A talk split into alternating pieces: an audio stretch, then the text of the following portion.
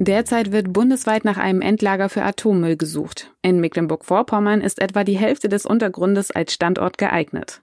Was das bedeutet, erfahren Sie in unserem heutigen Schwerpunkt. Ich bin Lisa Kleinpeter und es ist Dienstag um 8 Uhr. Guten Morgen. Doch zunächst, was sonst noch wichtig ist. Schüler mit langem Schulweg sind wegen des Warnstreiks im öffentlichen Nahverkehr heute vom Unterricht befreit, wenn ihr Bus oder ihre Straßenbahn nicht fährt. Dies gilt für Schülerinnen und Schüler, die auch sonst für den täglichen Schulweg die Schulbeförderung nutzen, teilt das Bildungsministerium mit. Der Unterricht an den Schulen in MV findet jedoch statt.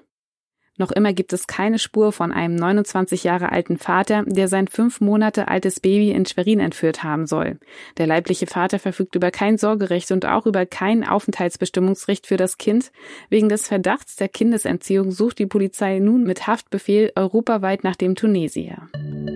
Zum Schwerpunkt. In MV nehmen die Ängste vor einem Endlager für Atommüll zu.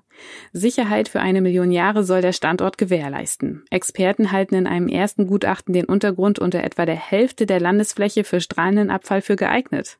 Die Einwohner in einigen Regionen der definierten Eignungsgebiete in MV können dennoch schon aufatmen. Grundlage für die Standortentscheidung müsse beispielsweise auch die Siedlungsdichte, der Naturschutzstatus oder auch die Bedeutung für die Trinkwasserversorgung sein, erklärt Umweltminister Till Backhaus.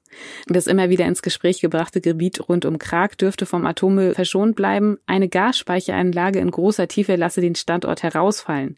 Genauso wie der Seitstock in Lübten. Für die 6000 Hektar große Region in der Lübtener Heide sei die Messe gesungen, legte sich Backhaus fest. Auch mache es wenig Sinn, unter der Wasseroberfläche rund um Hiddensee und in hunderten Meter Tiefe eine Atommüllhalde anzulegen.